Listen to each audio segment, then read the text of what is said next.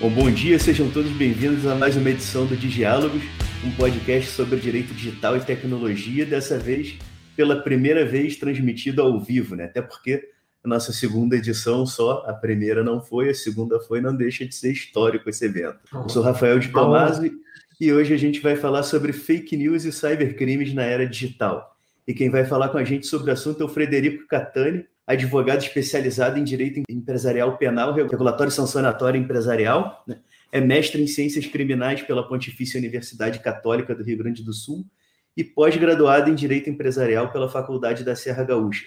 Ele também é autor dos livros Crimes Societários, a Particularização de Condutas, Manual do Vereador, Tópicos para Formação e Atualização, Pacote Anticrime, Anotações artigo por artigo, e coautor do livro Temas de Ciências Criminais. Então, Frederico, seja muito bem-vindo aí a essa nossa edição do Diálogos. Obrigado por, aceitar o convite. Olá, bom dia a todos. Bom dia, meu amigo Rafael. É sempre um prazer poder compartilhar desses momentos de discussões importantes, né? Principalmente quando a gente faz a companhia de pessoas que são tão caras a nós, né, amigos. E aqui aberto a um, diálogo que se faz mais do que necessário, né? Discutir cibercrimes, eu acho que é um momento, eu acho que não tem melhor momento para ser feito isso. Então eu quero Nunca agradecer. foi tão atual. Nunca, olha, 100%. Então, sinto muito, muito, muito feliz de estar aqui podendo trazer esse assunto, esse debate, que a gente tem um pouco de estudo na área, então também ajuda talvez a, a enriquecer. Estamos aqui para isso, né? Bom, então vamos lá, Fred. Para começar essa nossa conversa aqui, vamos começar pelo tema mais quente desse momento, né? até por toda a discussão no STF, no Congresso, que é o tema das fake news. Então, nós temos atualmente um projeto de lei, né, foi aprovado no Senado, foi agora para a Câmara, um projeto polêmico que tem dado muito o que falar e muito pano para manga. Eu, particularmente, acho o projeto horrível, enfim, ele tem questões técnicas ali, é, legislativas, que tá, são, são meio lamentáveis, é, embora o projeto em si seja bem intencionado, né? Ninguém quer ser, enfim, ser informado por fake news. E é um, um problema que não é só no Brasil, é um problema, um problema mundial. E eu quero começar falando sobre dois aspectos polêmicos dessa lei aí, que, é, enfim, batem de frente com a Lei Geral de Proteção de Dados, a famosa LGPD, né? antes da gente entrar, na, enfim, nas repercussões, nas repercussões não, no, no, no que, que a gente tem dentro do direito penal que pode nos servir né, para, enfim, de repente caracterizar isso como algum tipo de ilícito. Do ponto de vista civil também a gente tem essas repercussões, mas hoje não é o tema. Mas só pegando aqui das fake, a parte que eu quero trazer voltada para as fake news, é, tem duas, duas coisas que esse projeto de lei prevê que, do meu ponto de vista, são bem complicadas. Né? Uma é a exigência da apresentação de documento de identidade né, para os provedores de, de, redes sociais e, e, de mensagens, e a outra é a guarda do, dos registros de envios de mensagens com a identificação do usuário. Então, no momento que a gente está discutindo aí proteção de dados, em que o STF está reconhecendo o direito fundamental à proteção de dados e autodeterminação informativa, a gente tem aí um projeto de lei que pode ter que obrigar o internauta a, se quiser usar uma rede social, ter que apresentar um documento de identidade.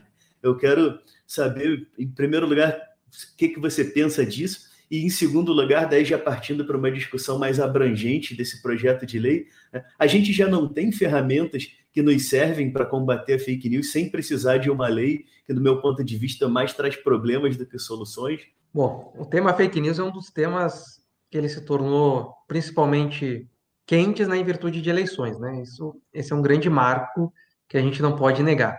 Mas gente, o, o, problema das fake news, ele não é um problema atual. Isso daí pelo direito, se a gente pegar a lei da imprensa, se a gente pegar a, a, a ideia de veiculação de notícias, ela sempre teve muito esses limites muito próximos entre o que, que seria algo ah, verdadeiro, algo não verdadeiro, mas se a gente pega esse histórico, né, a gente vai ver que a ideia sempre foi uma ideia de combate residual. Em determinados momentos da história, a gente vai ter momentos de, de ter um censor, né, uma censura. Alguém que vai ler previamente o texto, aprova ou não aprova, publica ou não publica. Mas fora momentos históricos uh, pontuais, né, de determinados estados, de determinada época da, da, da sociedade, A gente não tem a censura de forma preativa, né? A gente tem a censura como uma forma residual. Vem as publicações, uhum. vem as manifestações, seja por imprensa, seja por folhetim, seja né, da forma que for, e uma vez na rua se analisa se vai ou não se vai combater isso. A música popular brasileira também sofreu com isso. Ia se aceita ou não se aceita, né? Mas disso a gente a chegar música, ao tema... o teatro, todas as é. artes passaram, e não só no Brasil, né? Fora do Brasil, em diversos e países de mais diferentes regimes. Mas, ah, mas vamos dizer, ah, mas ali naquele caso você estava falando mentiras, né? Na visão do Estado, não é a questão de ser mentira ou não ser mentira, mas o que se quer que publique e o que não se quer que publique, o que se quer que se vá à frente ou o que não se quer que se vá à frente. Então, esse é o grande ponto da, da fake news, é saber se a gente vai estar trabalhando realmente no combate à desinformação e, e algum tipo de criminalidade, ou se ela vai ganhar esse, essa veste, né, e acabar servindo para outras coisas. E aqui é o grande ponto que aí a gente pega esse ponto. Bom, eu estou combatendo crimes, estou combatendo desinformação, ou eu estou usando uma, uma falsa veste de legalidade para dizer que estou a proteger algo, mas esse algo sou eu, Estado, que digo. E com isso eu ainda me imunizo, né? vou, vou buscar munição, vou buscar elementos para saber quem atacar. E aí entra o ponto da lei. A lei ela vai criar um centro de moderadores, de uma forma ou de outra, vai ter que acabar criando. É, vai, a própria lei prevê um, um, comitê, né, composto por é, tanto pelo setor, por integrantes tanto do setor público quanto do setor privado. E aí tu vem, bom, vou ter moderadores, eles vão ser residuais ou vão ser ativos? Eles vão estar buscando aquilo que eles consideram certo, que consideram errado. Eles vão estar deletando, não vão estar deletando a informação, eles vão estar deixando a juízo, não vão estar deixando a juízo. Ah, mas é só a partir de Não, isso já existe. Toda vez que a gente entra num, num WhatsApp, num Facebook, a gente aceita termos de políticas de privacidade. E lá eles têm algumas, eles tomam atitudes. Ah, eu tenho diversos amigos que têm uma certa movimentação um pouco mais acalorada que já foram bloqueados em Facebook. Já tive amigo que ficou com penas altas aí de, de ficar um, dois meses sem poder acessar a conta. Então, tu vê, já existe uma moderação aí fora. Então, existe, nesse ponto, a lei traz um aspecto que eu acho até que é um aspecto positivo da lei, que é dar a esse usuário que tem sido bloqueado, que tem sido censurado pelas redes, que são, bem dizer, empresas privadas, né? E a gente está falando de um oligopólio, a gente está falando de um, de um mercado que tem poucos players e que todo mundo está usando os mesmos, é, em que a gente acaba tendo muito poder na mão de empresas particulares, né, de empresas privadas, para censurar conteúdo que não, que não fecha com, com, enfim, com uma linha editorial, vamos chamar assim, não, não é exatamente o termo, porque a gente não está falando de um, de um, enfim, de um veículo editorial, mas que, é, enfim, usa regras que muitas vezes desconhecem para banir, para suspender uma conta, sem sequer dar direito de defesa a essa pessoa que está sendo excluída da rede. Né? Isso é um aspecto positivo da lei, ela traz esse direito de defesa ao usuário que está tendo seu conteúdo removido ou sua conta suspensa né, do, do projeto de lei. Então. Mas, um, mas eu vejo um grande problema. A gente parte de um pressuposto que a fake news é algo identificável e facilmente identificável ou que possa ser. A gente trabalha elementos uh, vazios. A gente chama fake news, mas a gente não sabe se realmente é uma fake news ou se é uma opinião, Exato. ou se é uma posição de verdade diferente de outra verdade. Exato. Então, porque tudo isso influencia. A gente Todo pega momento... agora essa própria discussão em cima dos medicamentos da pandemia, né? Que tu tem estudos que dizem uma coisa, estudos que dizem outra coisa, e quem acredita de um lado defende os estudos desse lado, quem diz que o outro é fake news e vice-versa. Né? Então, então quantas vezes isso já não aconteceu enfim, na história de opiniões divergentes acabarem gerando um conflito em que um acusa o outro de estar tá mentindo? E, e as eleições são um terreno mais do que fértil para esse tipo de comportamento. Né? Enquanto entra no ambiente que tu fala fake news e trata isso como algo identificável, tu, tu traz para um, esse grupo gestor da censura uma liberdade muito grande. Uhum. Tu, tu, traz uma, uma forma de agir muito aberta. Isso é um problema que a gente não tem como mensurar hoje. E quem vai avaliar o que são fake, ou não são fake news são pessoas normais, como nós aqui, tem coisas que opiniões. são falsas. Sim. Tem coisas que estão falsas. Mas observe, tem gente que defende que o mundo é plano. Então, tu trabalhar o que é falso e o que é verdadeiro também encontra limites assim que que que é, que é, é uma há uma delicadeza sobre esse assunto. Por isso que a liberdade de expressão ela tem que ser levada ao máximo. É. Eu, eu vou trazer aqui um exemplo é, relativamente antigo, né, que ilustra bem isso que você está falando, que é o, o, caso do Chateau, né, o Chateaubriand, sim, Chateaubriand, que foi, na época dele, o, o enfim, o, o grande dono dos meios de comunicação, tem uma passagem que atribuem a ele, se eu não me engano, está até no livro do Chateau, Rei do Brasil, é, em que dizem que ele queria prejudicar um adversário dele e falou: não, diz que esse cara tem relações sexuais com a irmã. Eu não me lembro se era exatamente assim a história. E aí os caras vieram falando, mas doutor Chateau, ele é filho único. Problema dele, ele que se explique depois. Então, era é, por muito tempo é, a fake news com a intenção de macular a imagem de uma pessoa, de prejudicar uma pessoa, foi feita deliberadamente e sem que houvesse é, leis para punir essa pessoa. Ou, havia as leis, de certa forma, mas as leis não eram aplicáveis. A, lei, a, legislação hoje no Brasil, ela não deixa de ser sólida nesse sentido. O que quer se atacar é o momento antes. Hoje eu tenho a justiça de forma residual. Vamos, vamos explicar isso. Hoje eu preciso ter o fato, preciso ter alguém que se sinta ofendido por esse fato e que busque os meios de correção sobre esse fato. Ou seja, fato, ofendido e buscar o meio de correção. O que se busca com a lei das fake news é atacar já o fato, independente dos ofendidos. E isso é um problema. Nos Estados Unidos, quando se debate a, a liberdade de expressão, surgiu uma corrente dizendo: ah, como é que vamos ter liberdade de, de expressão sobre as mentiras? Aí a corrente que defende disse: pois só será mentira depois de dito e comprovado, depois de dito e analisado.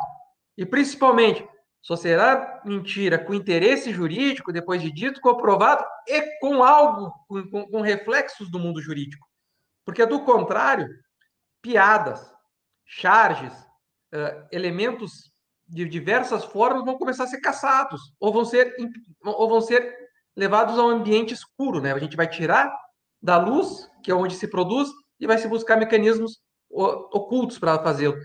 Então, nesse ponto, eu concordo. Quando a gente fala de liberdade de expressão, é uma liberdade, inclusive, para ser punido. Eu dou a liberdade e puno quem faz o excesso dessa liberdade. O que eu não posso é querer censurar quando a liberdade termina. Aqui entra meu problema jurídico. E é nesse ponto, quando eu não sei delimitar o que é fake news, é que eu tenho problema sobre a lei das fake news. Então, meu problema não é a intenção, meu problema não é o, o meu problema não é sobre o grupo que vai reger os aplicativos. Não é aqui que está o problema. O meu problema está no conceito em si. Na subjetividade é do conceito. E, a, e aqui que entra toda a desestruturação do sistema. Então, quando a gente chega e diz, ah, é um perigo, aí as pessoas dizem, não, mas, vai, mas imagina, olha a desinformação, olha o que, que se faz. Sim, mas hoje a gente sabe o que está sendo feito e pode combater se quiser. Agora, e quando a gente tiver só um canal demonstrando só o que se quer por aquele canal, esse é um problema maior. Então, a, a, a 1984, né, quem não leu Óleo, né, quem não. É, tem uma passagem que para mim é uma das mais brilhantes, é que coloca lá o, o ator principal, o, o personagem principal que trabalhava no, no, centro de informações. Aí ele, ele pega lá preço do leite, não, não me lembro qual era o produto, 18 dólares. Aqui eu, eu não tenho a, a passagem exata, né? 18 dólares. Aí coloca, em virtude do não sei o que, o preço do leite vai para 24, colocando a culpa no inimigo. Duas semanas depois, ele coloca, preço do leite cai a 23, melhor, melhor índice das últimas semanas, graças à atitude do nosso. Cara, e o pessoal comemorando. Como é que Eu tá menti contando queda verdade. que é superior à etapa anterior? Por quê? Porque é uma censura, uma, é um canal de informação único. Ninguém está ali para combater que a pessoa criou o preço elevado, reduziu a menos para criar uma imagem de, de, grandeza. Então, o meu ponto sobre a, a, lei das fake news, ela tem diversas passagens interessantes, ela tem diversas intenções interessantes, inclusive ela só se presta para aplicativos com 200 milhões de, de, de, de registrados, etc, etc, etc. Mas eu ainda tenho para mim que a gente falha na definição de fake news. Não uhum. temos como Inclusive, a própria definição de fake news é um problema, porque a gente está usando um termo americanizado. a gente já parte daqui, a gente está usando um termo em inglês, né? Fake news, uh, e, e, espera que se tenha uma, uma abrangência necessária para isso, notícia falsa. Então, é, é, são coisas que, que se perdem. E se a nossa ideia de notícia vier só de quem for órgãos capacitados para noticiar, as pessoas que se declaram imprensa, eu vejo hoje que a gente tem um problema estrutural no próprio objeto. O que, que a gente quer realmente delimitar fake news? E não me cabe a dizer o que é fake news, porque eu entendo que a gente tem que deixar da forma que se tem, forma residual. Nós podemos ampliar alguns tipos, algumas formas, mas a gente não deve querer censurar, controlar. Essa é uma posição que eu tenho para mim. É pior a gente trabalhar de forma ativa. Esse conceito ele pode acabar se perdendo porque pode chegar um momento em que, inclusive, informações verdadeiras, dependendo do contexto, comecem a tentar ser, ser vinculadas a uma notícia falsa, né? E até porque você pode usar é, informações verdadeiras para induzir as pessoas ao erro. A, a, teve uma, tinha uma propaganda de um jornal uh, nos anos 90 que mostrava, começava a falar, ah, esse, esse sujeito era um amante das artes e não sei o que lá, salvou a economia do país, e que não sei, vai falando só sobre coisas positivas para falar do Hitler. Né? E no final até dizia lá, é possível contar um monte de, de mentiras só falando a verdade. Então, chega um momento que a gente pode tentar, é, para coibir é, a veiculação de notícias que incomodem a quem está decidindo o que, que é ou não é, chegar num, voltarmos né, a um ponto de censura, novamente, que é uma coisa que a gente já tinha por superado, né, e que é, a, a, todo tempo a gente volta a flertar com, com ela. Né? É, eu, aí tu me colocasses no início na pergunta sobre as eleições, trabalhou essa forma geral, né? Em 2018, ah, na, na última eleição, já se via a análise de denúncias de fake news, tá? E agora, nessa eleição municipal que vai haver, o TSE colocou que se houver, além da imprensa, mas se houver situações dentro de redes de WhatsApp, de grupos, pode aquele que se sentir prejudicado pedir o direito de resposta, de retratação, etc, etc, dentro desses mesmos ambientes. E ter que, tu demonstrando quais sejam, tu vai ter lá, dentro dos mesmos grupos, tu vai ter o, a manifestação em resposta. Mas tu coloca para a justiça eleitoral não uma situação ativa, mas residual. Eu tenho que mostrar o que está acontecendo, tenho que mostrar uhum. aonde eu fui prejudicado, que eu fui prejudicado e de que forma está sendo esse, esse, esse, ato prejudicial para ter direito à resposta. É, ó, ó como é diferente. É, eu trabalho uma liberdade de que as coisas aconteçam, mas no momento do excesso, tomando conhecimento, se pode também trabalhar para que sejam feitas contramedidas assegurando que o direito de resposta tenha mesma, o mesmo alcance do, enfim, do que a veiculação nociva anterior. Agora, ah, mas o problema é combater fake news? Não, talvez o problema seja regulamentar como funcionam os impulsionamentos, é trazer informação, ter políticas de informação. O Brasil não, ah, os partidos políticos não trabalham com políticas de informação. O partido político só surge realmente em anos de eleição. A, a, a preparação ideológica, de debates, de chamar a comunidade a integrar, não existe. E o Brasil, ele se. Para quem não sabe, tu elege um candidato, mas tu não elege a pessoa, tu elege o partido, porque é o partido que tem. É, é o programa do partido que vai à frente. Então, o, a gente tem um problema de desinformação, de novo, estrutural. Então, as pessoas dizem, ah, nós temos que combater a desinformação dentro da desinformação, ou dentro da não capacitação é muito mais complexo o que se, o que se precisa e se tenta resolver de uma forma muito mais simplória. E quando a gente trabalha algo complexo com uma forma simplória, nunca vai dar certo.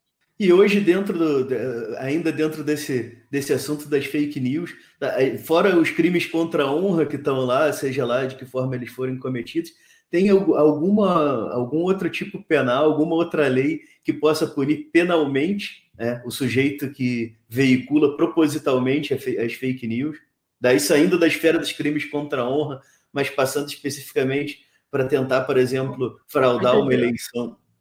Vamos lá. Primeira, primeira situação. Olha o problema. Fake news. Esse termo por si, ele não ganha amparo no, no Código Penal e nem na lei penal.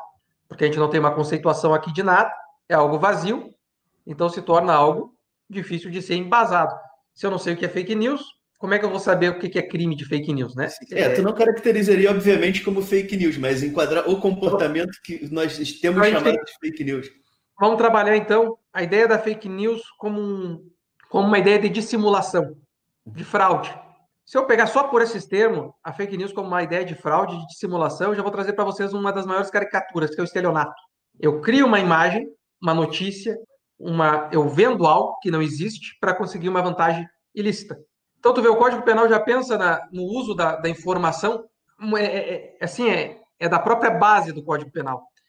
Porque crime de homicídio, a pessoa traz a pessoa, uh, o agente, ele vai lá e chama lá ó, uh, Caio com a intenção de matar, traz e dissimula uh, Alain aí para um lugar onde ele não vai ter como se defender. Observar essa dissimulação, essa informação falsa, esse mecanismo que ele utiliza é uma qualificadora. Então ele vai responder por homicídio qualificado.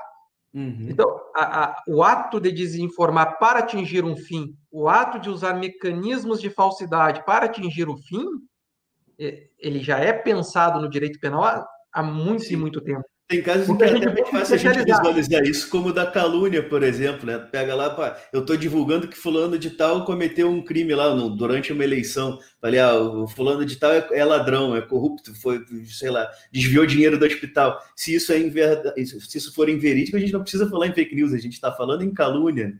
É uma coisa expressa, é, é, é objetivo.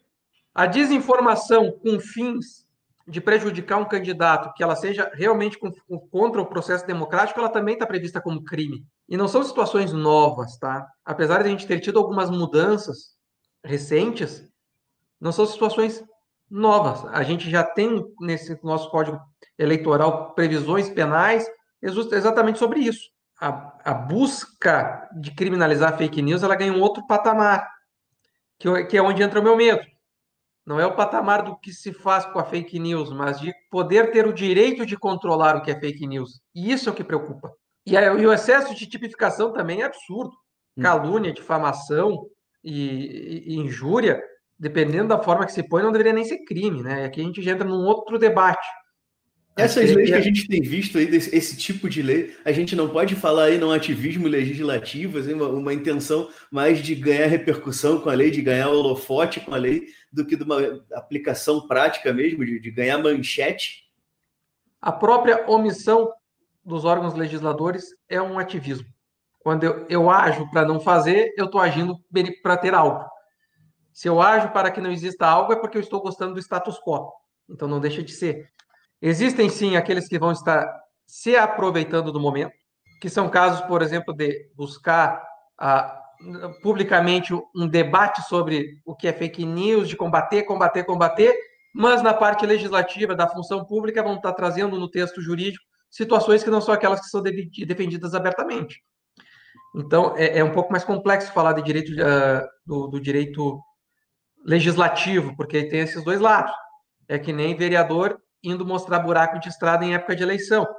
É, é, a gente trabalha os conceitos conforme o público consegue interpretar. Uhum. E aí volta. Porque a gente tem visto, tiveram quantos anos aí desde a última eleição até agora? Dois anos só se a gente for contar da, da eleição nacional. Né? E aí agora, faltando ali dois meses, três meses para as eleições, começaram a discutir fake news no Congresso como se fosse ah. uma novidade. Aí assim, a ciência política tenta explicar isso da seguinte forma: algo que tremeu bases. Nós temos partidos conhecidamente gigantes, nós temos perfis uh, políticos reconhecidamente gigantes, e com essa forma de não ter mais a imprensa tradicional como veículo principal de, de, de divulgação de ideias, a gente consegue ter por redes sociais uma forma de, trans, de transitar outras pessoas menores e partidos menores e conseguiu, em determinados ambientes, ele, eleger pessoas que seriam até então desconhecidas, e isso tremeu bases. Então, para a ciência política, isso já é visto com outros olhos. Então, observe, por que, que o direito é chamado? Porque algo foi, algo foi mexido do Estado tradicional. Algo foi mexido daquele que, daquilo que existia de tradicional. Então, a gente tem que buscar mecanismo. Sempre tem uma frase que é muito grande, que é vamos mudar para continuar a legislação, ela normalmente ela tem esse efeito. É, é, a impressão que dá, aqui já fazendo uma provocação enorme, é, é que a, a, grande mídia não está preocupada só com o monopólio que ela tinha da informação e agora tá, também está preocupada com perder o monopólio da desinformação. Né? Quanto, quanta gente a, a, grande mídia não nos empurrou aí na história recente do país, né?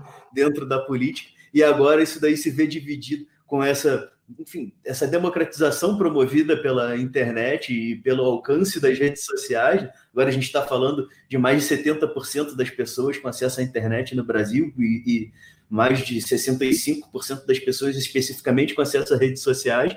Então, o, a grande mídia, a mídia tradicional, deixou de ser o único veículo que as pessoas têm para se informar. Seja, não estou aqui nem entrando no mérito de se estão se informando mal ou se estão se informando bem, mas é, isso incomoda a grande mídia e não dá para negar que a grande mídia ainda tem o seu grande poder de influência, principalmente junto aos políticos tradicionais. Né? Boa parte deles, inclusive, são donos de veículos de comunicação importantes. Mas tem um ponto interessante, né? É o movimento do capital, do dinheiro. Nós temos um capital hoje, se a gente falar de imprensa movimentado dentro do Brasil, se a gente falar de redes sociais, esse capital ele vai para fora. Então, observa como é porque no momento que a gente trabalhar em impulsionamento de mensagens, que a gente trabalhar de veiculação paga de mensagens, publicidade dentro de, de redes, de, por exemplo, Instagram, né? quem tem Instagram sabe que aparece de vez em quando lá, né? Publicidade, né? Impulsionado, etc. Esse e dinheiro... esse dinheiro vai para fora do país, né?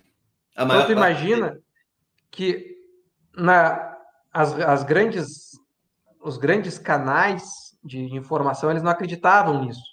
E eles não tiveram aplicativos próprios para manter essa. A gente não tem um aplicativo Instagram Brasil, dentro do Brasil, criado, porque não se pensou nessa dinâmica. E agora não, ainda dá tempo de correr atrás. São tá? ou dos Estados Unidos ou da China, né? E agora a gente está até acompanhando aí, não, enfim, não vou entrar nos detalhes porque só isso daí já dá assunto para outro podcast mas a disputa dos Estados Unidos com a China é em torno do, do TikTok agora, né? Aquele aplicativo que, enfim, a disputa é eminentemente econômica. Claro que tem a disputa política, claro que a gente tem as eleições nos Estados Unidos agora que pesam nisso daí, mas o, o Trump já se manifestou, inclusive, que o Tesouro americano vai ficar com uma fatia dessa transação que ele está forçando a barra é, do, do TikTok passar para, enfim, ser vendido para uma empresa americana.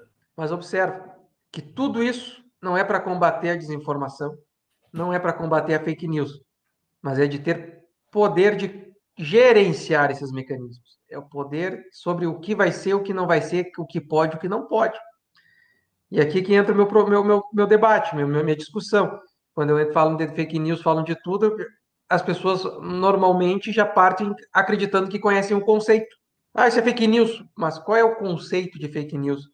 Então, quem, aí é que entra o grande problema. que é fake news? É o fake news da fake news. Esse é o ponto, é o fake news da fake news. E aí, puxando já para Budapeste, tá? Aproveitar e fazer esse link. O meio virtual, ele é um meio. Ele pode ser um local também onde se cometem determinados tipos de crime, hum. né? Mas ele é principalmente um meio para crimes. Um meio para crimes eleitorais, um meio para crimes de lavagem de dinheiro, um meio para crimes de pornografia infantil, um meio para crimes de transação internacional de pessoas e de órgãos, um meio para crimes financeiros das mais diversas espécies, para as of... e caindo mais para a pessoa tradicional, aquela que não conhece tanto, meio para calúnia, para difamação, para desinformação eh, eleitoral, por exemplo, que pode ser tipificado.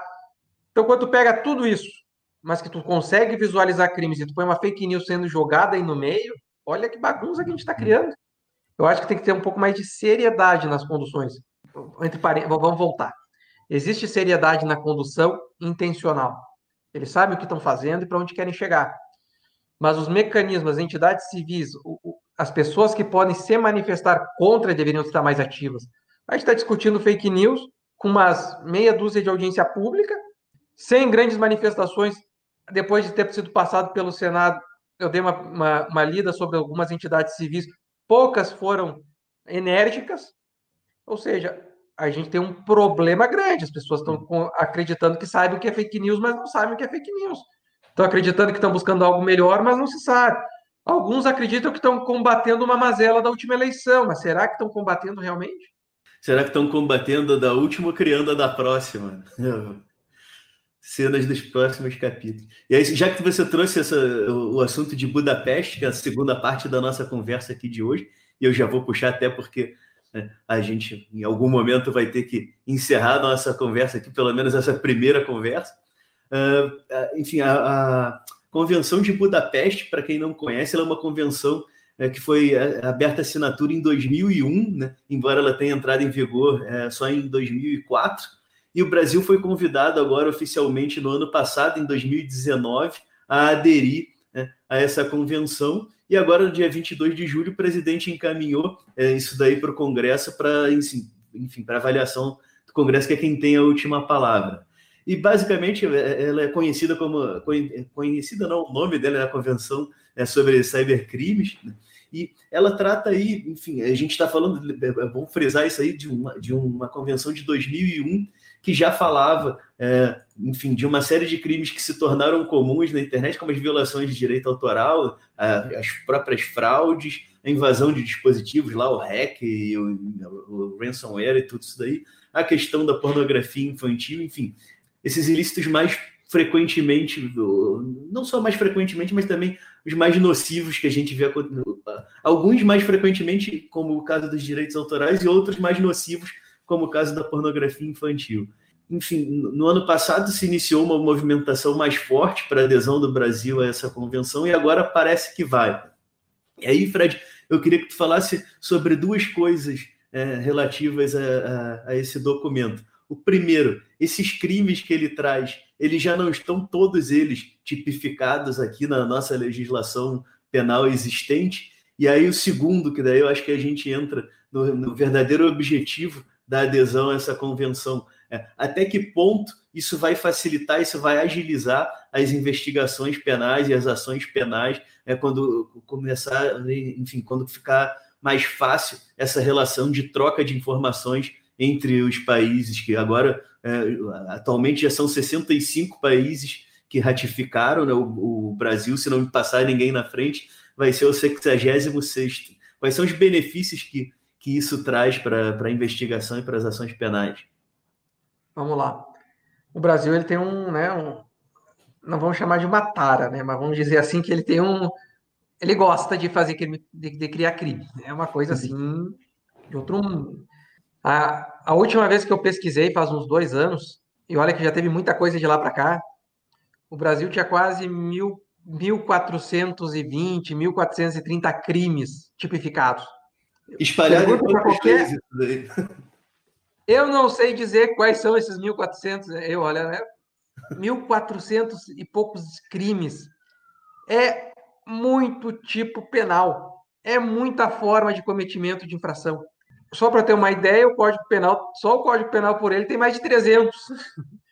Então, assim, é muito, né? É... Por quê? Porque eles têm também os desdobramentos.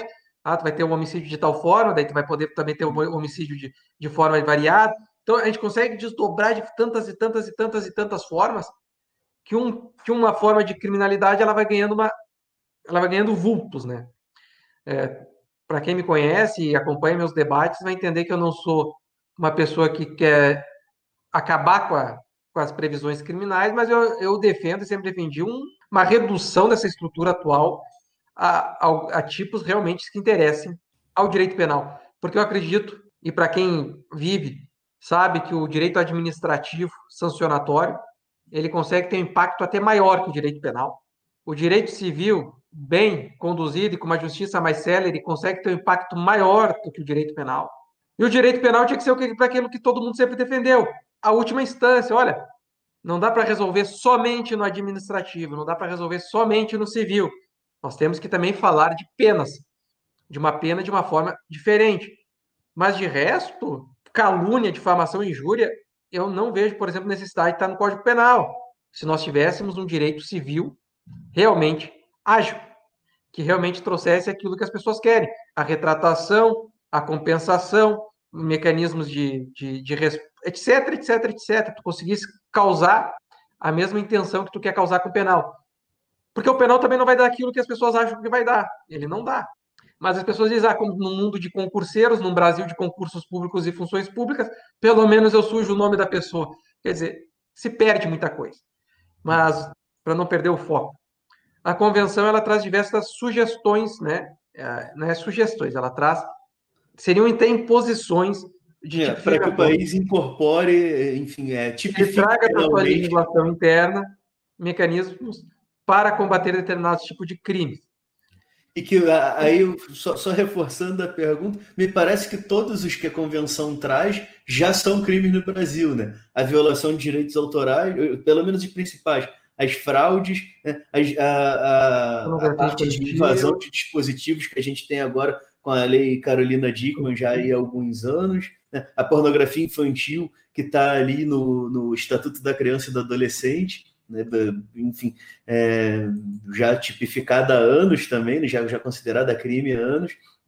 Então, é, o talvez ponto de vista, o maior ganho que a gente tem é, a, com a adesão a essa convenção é essa troca entre os países, principalmente no que diz respeito à produção de provas, que às vezes tu tem um cara que está cometendo um crime internacionalmente, mas o computador dele está tá lá na França. Como é que eu vou assegurar que eu vou ter acesso a essa prova e que essa prova vai ser conservada para eu poder usar ela num, num processo penal aqui no Brasil? É, são mecanismos que, ainda mais no, no mundo digital, que a, a, coisa como é hoje, ela funciona de uma forma tão lenta que até você conseguir é, fazer com, com que a autoridade lá do outro país possa acessar o computador, o dispositivo daquele cara, ele já tocou fogo no negócio, já pagou todas as provas, não tem mais como comprovar aquela conduta. E a gente, enfim, a gente falou desse, desses tipos ali que é, tem crimes gravíssimos, como de pornografia infantil, mas a gente tem outros casos que também são importantes para esse tipo de, é, de situação, que você bem levantou antes aí, a questão de lavagem de dinheiro, né, de, enfim, a, a, até de, de, tráfico internacional, todas essas coisas que movi se movimentam pela internet, pelo meio digital, envolvendo diferentes países. Essa convenção ela vai servir para diminuir esse tempo de resposta e para aumentar a efetividade da, das investigações e das ações penais, de encontrar o cara e provar que ele fez aquilo? Pontuações. Essa convenção ela vai servir para algumas estruturações, porque aqui sim cabe uma atividade uh, ostensiva para evitar o crime, porque a gente não precisa esperar que se veja a, a, uma criança em situação de pornografia para aí se agir. A gente tem que evitar que isso aconteça. Diferente da fake news que a gente fala que a gente tem que esperar acontecer para saber se é ou não é fake news, algumas coisas são mais sólidas. Existe um dos grandes problemas da pornografia infantil são as crianças esquecidas na internet. Ou seja, eu ataco determinado grupo, determinada situação, mas como a gente vive numa rede, aqueles vídeos infantis eles circularam. E para onde eles foram, muitas vezes eles não são mais, mais não, é difícil de se rastrear ou se tem energia para continuar rastreando. Então eu consigo atender uma demanda específica, mas eu não consigo tirar essa, essa situação pornográfica infantil da rede. Então a gente tem, tem alguns debates chamados de crianças esquecidas na net, porque são pornografias infantis que já foram combatidas especificamente, mas que acabam circulando, estão presas em determinados computadores, que se, até que se encontre e se possa combater novamente, é muito difícil. Então, o primeiro ponto que eu quero traçar é que o direito penal não resolve problemas criados pelo homem. A gente consegue, né, através de um direito penal, punir ou não punir, ver crime ou não ver crime. Então, quando ele traz, por exemplo, algumas tipificações, aquelas sugestões servem para especializar a matéria. Vamos melhorá-la, não vamos melhorar, o que temos é o suficiente, o que temos não é o suficiente, temos que ter algum mecanismo um pouco melhor aqui assim para combater, não precisa ter. Oportuniza a discussão. Então, esse é o primeiro ponto, quando a gente traz o que, que essa convenção vê como, como infrações e o que, que os grupos de estudos dessa convenção também já estão ampliando de debates para que o Brasil possa pensar o primeiro ponto é pensar, é botar a situação em debate. Até onde já estamos ultrapassados na legislação atual, onde não estamos. Então, é uma questão de crítica. O segundo ponto é, para mim, o, o grande puxado dessa lei, além de ser essa cooperação internacional de provas, hoje o Brasil já tem, novamente, legislações específicas que tratam a, a, a colaboração de provas.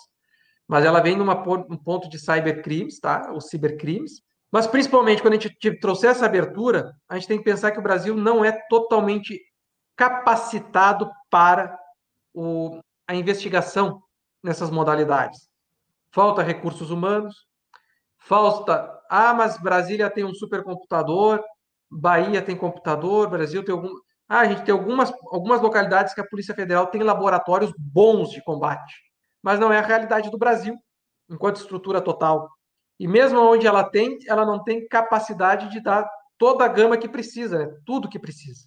No momento que eu permito essa compartilhação, esse compartilhamento, e eu sei que existe essa transnacionalidade do crime, aqui vem a grande puxada. Eu consigo me utilizar de órgãos externos tão capacitados ou mais capacitados para fazer a investigação em conjunto e às vezes tomar a frente na investigação e depois me trouxer, me, tra é, me encaminhar esse esse grosso, né, esse, é, essa produção.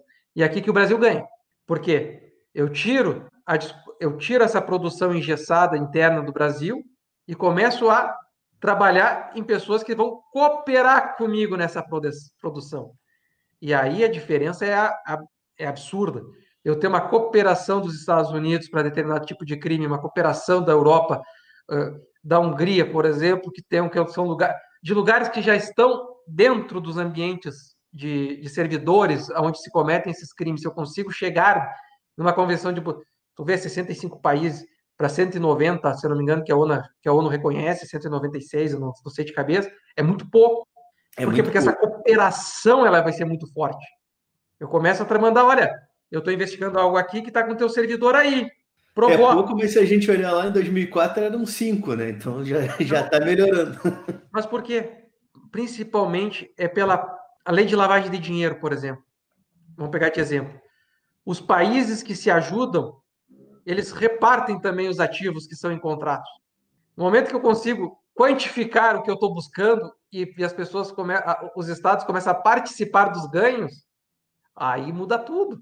Então, quando eu consigo pegar pelo cyber, pela, pelo, pelo cibercrimes atingir, exemplo, valores mobiliários, isso daí é uma situação que a gente tá, tem grandes regramentos administrativos, mas na parte criminal a gente tem poucos.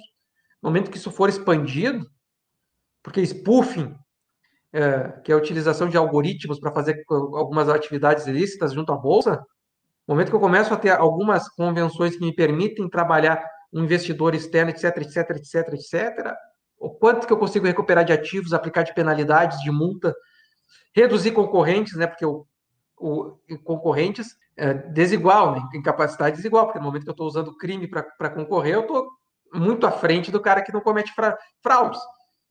No momento que eu vendo 500 ml de água, mas só entrego 400 ml, o meu lucro aumenta e eu, minha, eu consigo fazer um preço inferior ao mesmo concorrente de água que está entregando 500 ml. No momento que eu digo que eu estou vendendo uh, aplicações de vacina e eu estou aplicando soro fisiológico, eu posso reduzir meu custo, porque na verdade eu não tenho custo. Então, o combate às fraudes, a fraude é a campeã disso tudo, tudo vai. E os cibercrimes como mecanismos que intensificam tudo isso. Olha onde a gente chega. Combate não, a pior palavra que existe é combate, porque é impossível tu combater. Tu entra numa guerra, não existe. É, não existe aquela coisa de chegarmos num ponto de opa, resolveu, se não se resolve nada. O ideal, a gente tem é como ter maior aumentar as possibilidades de controle, de participação, de, mas ainda assim um direito administrativo mais sólido, um sancionatório mais sólido, um regulatório mais sólido é muito mais importante do que partir pelo, pensar pelo direito penal. Lei de, tu citou muito bem, Rafael, Lei Geral de Proteção de Dados. Se isso é levado a sério, realmente levado a sério, o direito administrativo vai resolver muito mais problemas do que eu estar pensando em criminalização. Então, um direito civil de indenizações vai levar muito mais a sério, vai trazer muito mais intensidade nisso daí do que um direito penal, que é abstrato, que, é, que não tem data certa, que, não, que tem investigações, que tem tudo que se demanda dele. E aí a gente tem a pauta para uma outra conversa, e aqui a gente já vou até. Enfim, a gente tem que encerrar, porque o, nosso tempo é, é limitado, mas já vamos, enfim, agendar outro para breve. É, o, mas se a gente for analisar essa questão que você falou agora do sancionatório, do, do administrativo e do civil, se isso fosse aplicado de forma mais contundente, talvez a gente não tivesse tanta necessidade do direito penal, né? Mas aí a gente vê aí pegar o exemplo clássico do, do é, das indenizações nas relações de consumo, que a gente vê aí grandes empresas que são é, que cometem ilícitos todos os dias lá que te cobra cinco pila a mais, sabendo que dos 40 milhões que ela vai cobrar cinco pila a mais, vai ter um milhão que vai reclamar e mil que vão entrar com uma ação judicial, né? Quanto que elas não ganham, daí, daí aquele que entra é, vai ganhar lá dois mil reais de indenização, porque o judiciário diz que não quer que esse cara enriqueça ilicitamente, enquanto está lá o fornecedor enriquecendo ilicitamente. As autoridades administrativas não agem como deveriam, e daí tu tem um fundo de danos difusos que ele é pouco utilizado, que poderia ser aplicado um volume muito maior de, de sanções para quem pratica essas, uh, essas, esses ilícitos, ainda mais com a frequência que a gente vê aí, e são ferramentas do direito que a gente acaba não utilizando justamente por essa busca que a gente acaba tendo né, de usar o direito penal, o direito penal quase que como uma vingança, né? E acaba, enfim, superdimensionando o, a, a necessidade de um direito penal que, como você bem disse aí, ele devia ser o, o famoso último caso. Na verdade, ele é uma boa bandeira. Né? Eu não preciso estruturar o país, eu não preciso estruturar minhas agências, porque eu, eu vendo a coisa mais fácil, eu vou tornar crime. Então, é, o problema é, é da polícia agora. Eu consigo deslocar o discurso. Quando a gente vê um discurso penal muito forte na sociedade, o deslocamento de discurso da segurança pública ele tem que ser evidente.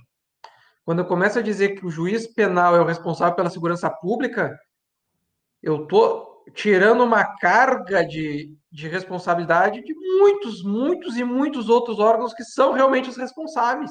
E o problema é esse, porque eu tenho uma hiperlupa, né? A lupa está só nesse caso, a lupa está só num crime, quando na verdade a discussão é muito maior. Mas é, é, é um debate difícil, principalmente em ambientes não, não especializados. Quando tu chega e diz, ó, oh, tu é advogado criminal, tu é advogado de bandido. Pá, tu debater esse discurso é terrível. Tu, tu debater que pessoas comuns cometem erros é difícil. Tu, combat, tu, tu defender que pessoas têm que ser punidas, mas dentro da lei, Rapaz, como assim? Tu vai, tu vai ser um advogado para permitir que se puna? Sim, dentro da lei. O debate sofre muitas pejorações ativistas, com interesses, e é muito fácil colocar a culpa no advogado, colocar a culpa no juiz, colocar a culpa no, num STF, quando na verdade está tendo um, um deslocamento de discurso. Esse é o problema também da Convenção de Budapeste. Eu posso ter um deslocamento de discurso. É muito mais importante eu trabalhar uma LGPD, um COAF, de uma forma coerente, do que eu acabar deslocando tudo isso para uma seara penal que não vai estar assistida. Então, é, é nesse sentido. Fake news, mesma coisa. É muito difícil debater fake news quando eu não tenho nem o próprio conceito do que é fake news e a forma de, de dar conceito a ela, de dar a, a, tipicidade dela, de atingir o núcleo dela. Então, até onde isso é, é, é censura? Então, é nesse ponto, acho que a gente consegue concluir o nosso debate de hoje. Fred, então, concluindo agora de verdade, enfim, depois a gente agenda um próximo. Quero te agradecer de novo a participação aí nessa segunda edição do, do nosso podcast, se tudo der certo, né? Te agradeço novamente. Para quem ainda não conhece, convido para conhecer o Diálogos, www.diálogos.com.br, que, enfim, é um espaço com uma proposta de trazer não só podcasts, mas também discussões em geral acerca do direito digital e da tecnologia, e sempre assim de uma forma simples, né, de uma forma sem juridiquês, de uma forma voltada para que todo mundo entenda. Não é? Mesmo hoje aqui que, que estamos em dois advogados, a ideia é de não falar para advogados, mas falar para as pessoas que enfim, estão interessadas na questão da tecnologia, é, também para advogados, por que não? Né? Mas falar sempre de uma forma clara, de uma forma é, acessível sobre esses assuntos que impactam a gente, queira ou não, o dia a dia de todo mundo. Então, convido vocês de novo a conhecer o, o nosso site, enfim, na, nos acompanhar aí nas redes. Quem tiver algum comentário, alguma sugestão, sempre muito bem-vindo. Meu abraço a todos. Fred, obrigado novamente e até a próxima. Obrigado a você, Rafael, e até a próxima. Forte abraço a todos.